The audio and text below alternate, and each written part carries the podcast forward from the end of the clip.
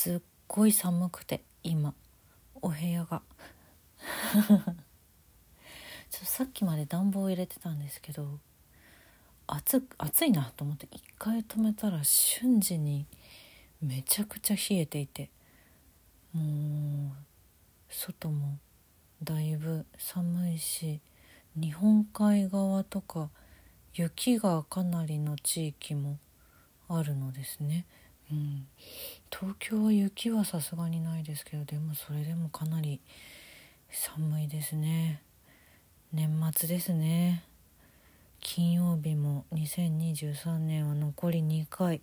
はあそんな2023年12月22日金曜日。今週も1週間お疲れ様でした。石井舞の今週はこれでおしまい。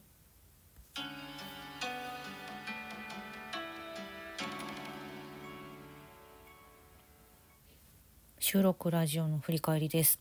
12月18日月曜日の絵本の話は「岸辺の二人」という絵本のお話をしております。もともとねアニメーションの方が先にできてそれが絵本になったっていうタイプの絵本なんですけれどもお便りもいただきまして、えー、茨城プリンさんから。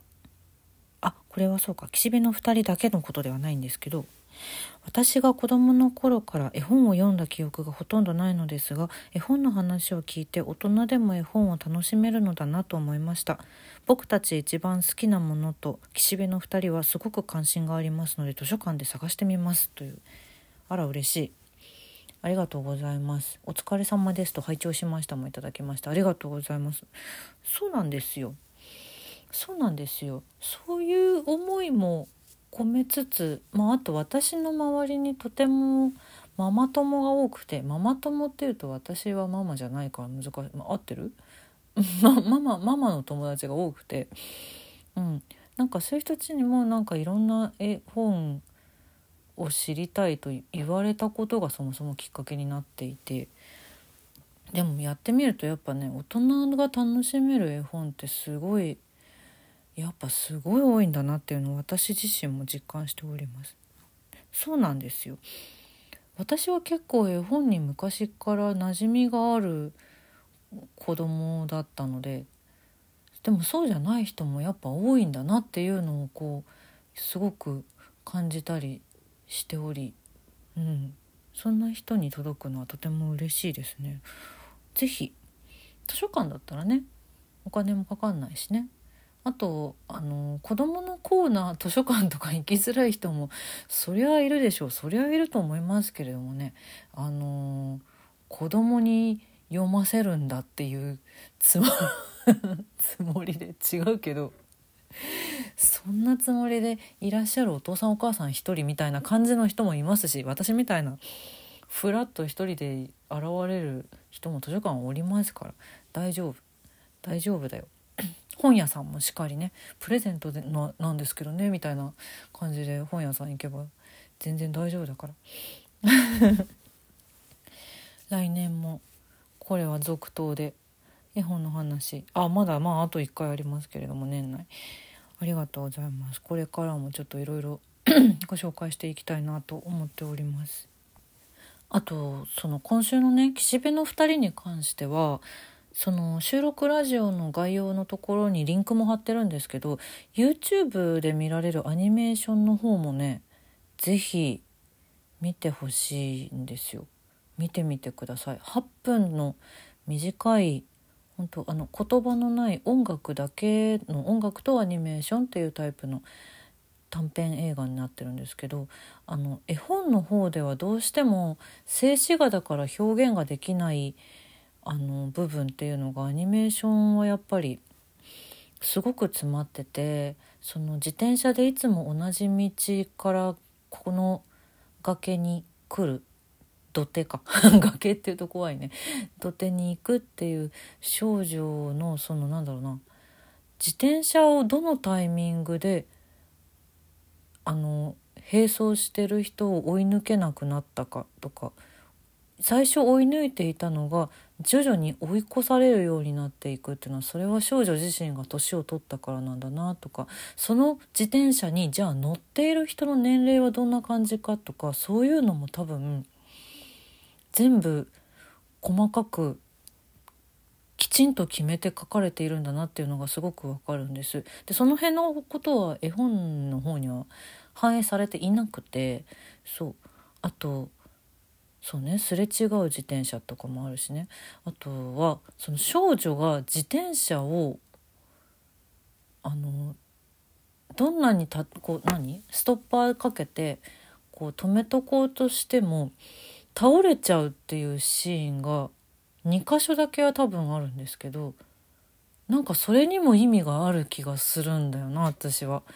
自転車が倒れる倒れる自転車っていう表現とかはこの辺のねなんかその絶対静止画だと表現ができない部分っていうのがやっぱり元になっているアニメーションの方はさらにさらに詰まっていてすごく素敵なので絵本もし気に入ってくださったらアニメーションはもう是非必ず見てほしいって思うぐらい絵本で満足もできるんだけどアニメーションはやっぱさらに素晴らしいというちょっとちょっといつものような話と違うんですよねだからねアニメーションありきの絵本だなってすごく思っております岸辺の2人は。是非お便りもありがとうございます。そしてあえっ、ー、と先にラジオの方でいいか。12月20日水曜日の音楽の話は2023年の Apple Music をまとめてみたということであのまとめがね出ましたので私の Apple Music のそれの話を しております。あのラジオトークもなんかねまとめが出は出たんですよ。アプリ持ってる人は多分あのこの人の番組を聞きましたとか何回このギフトを送りましたとかそういうのもあの皆さん見れるようになってるみたいですよ。あのトップページのバナーにあるからなんか振り返振り返りみたいな名前忘れちゃったけどそうそれを開くと自分がどういう番組を見ててとかそういうの全部ねまとめてくれてるからちょっと1年の総計算として見てみるのもありではないかと思いますですよ。ライブ配信やっぱな全然できなかったなって私はすごい思って来年もちょっとやろうかなやれるかなというのをちょっと模索したいと思います。さて今週はなんだかお便りをたくさんいただきました。本当にありがとうございます。まずソラトさんから。まいまいさんこんにちは。こんにちは。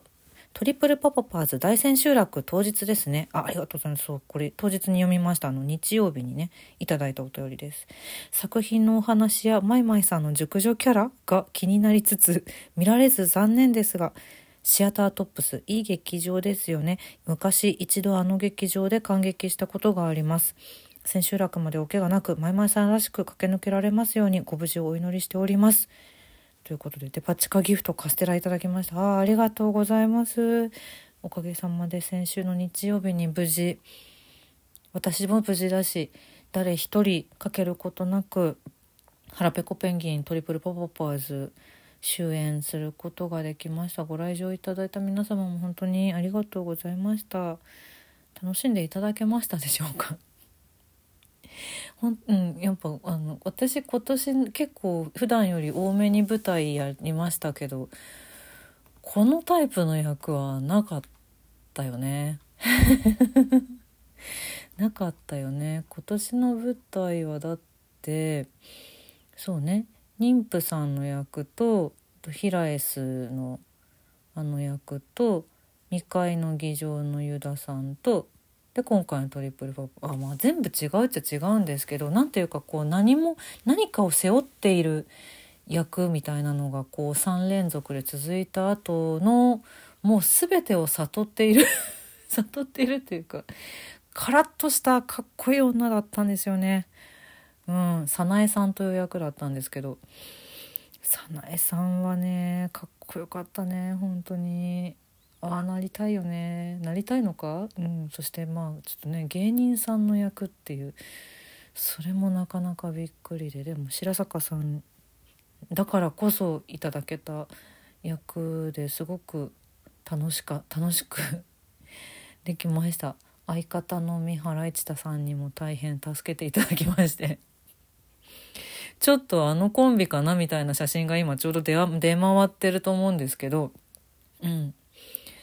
えっと あのコンビそのものではありませんよもちろんね。違う部分をあえて作って違いますっていう、うん、違いますからね。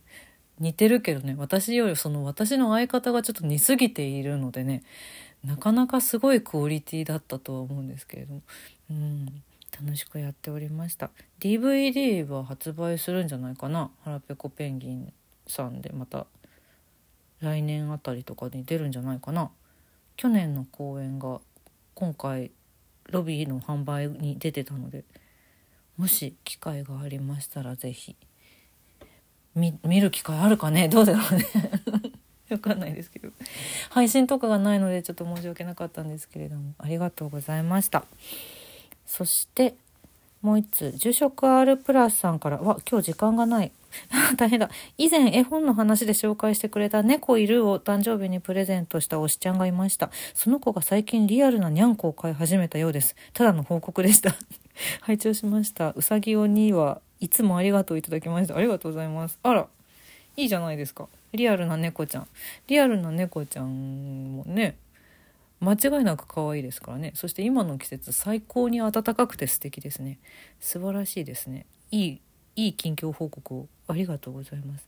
さてさて来週で今年のこの金曜日も終わってしまうわけですけれども私はもうちょっと働きます。24日にちょっとスタッフで入る舞台がありましてそこからちょっとね今年の何て言うか今年の汚れは今年のうちにと言いますか。いろいろと整理する最後の週に入ろうと思っております。というわけで今週はこれでお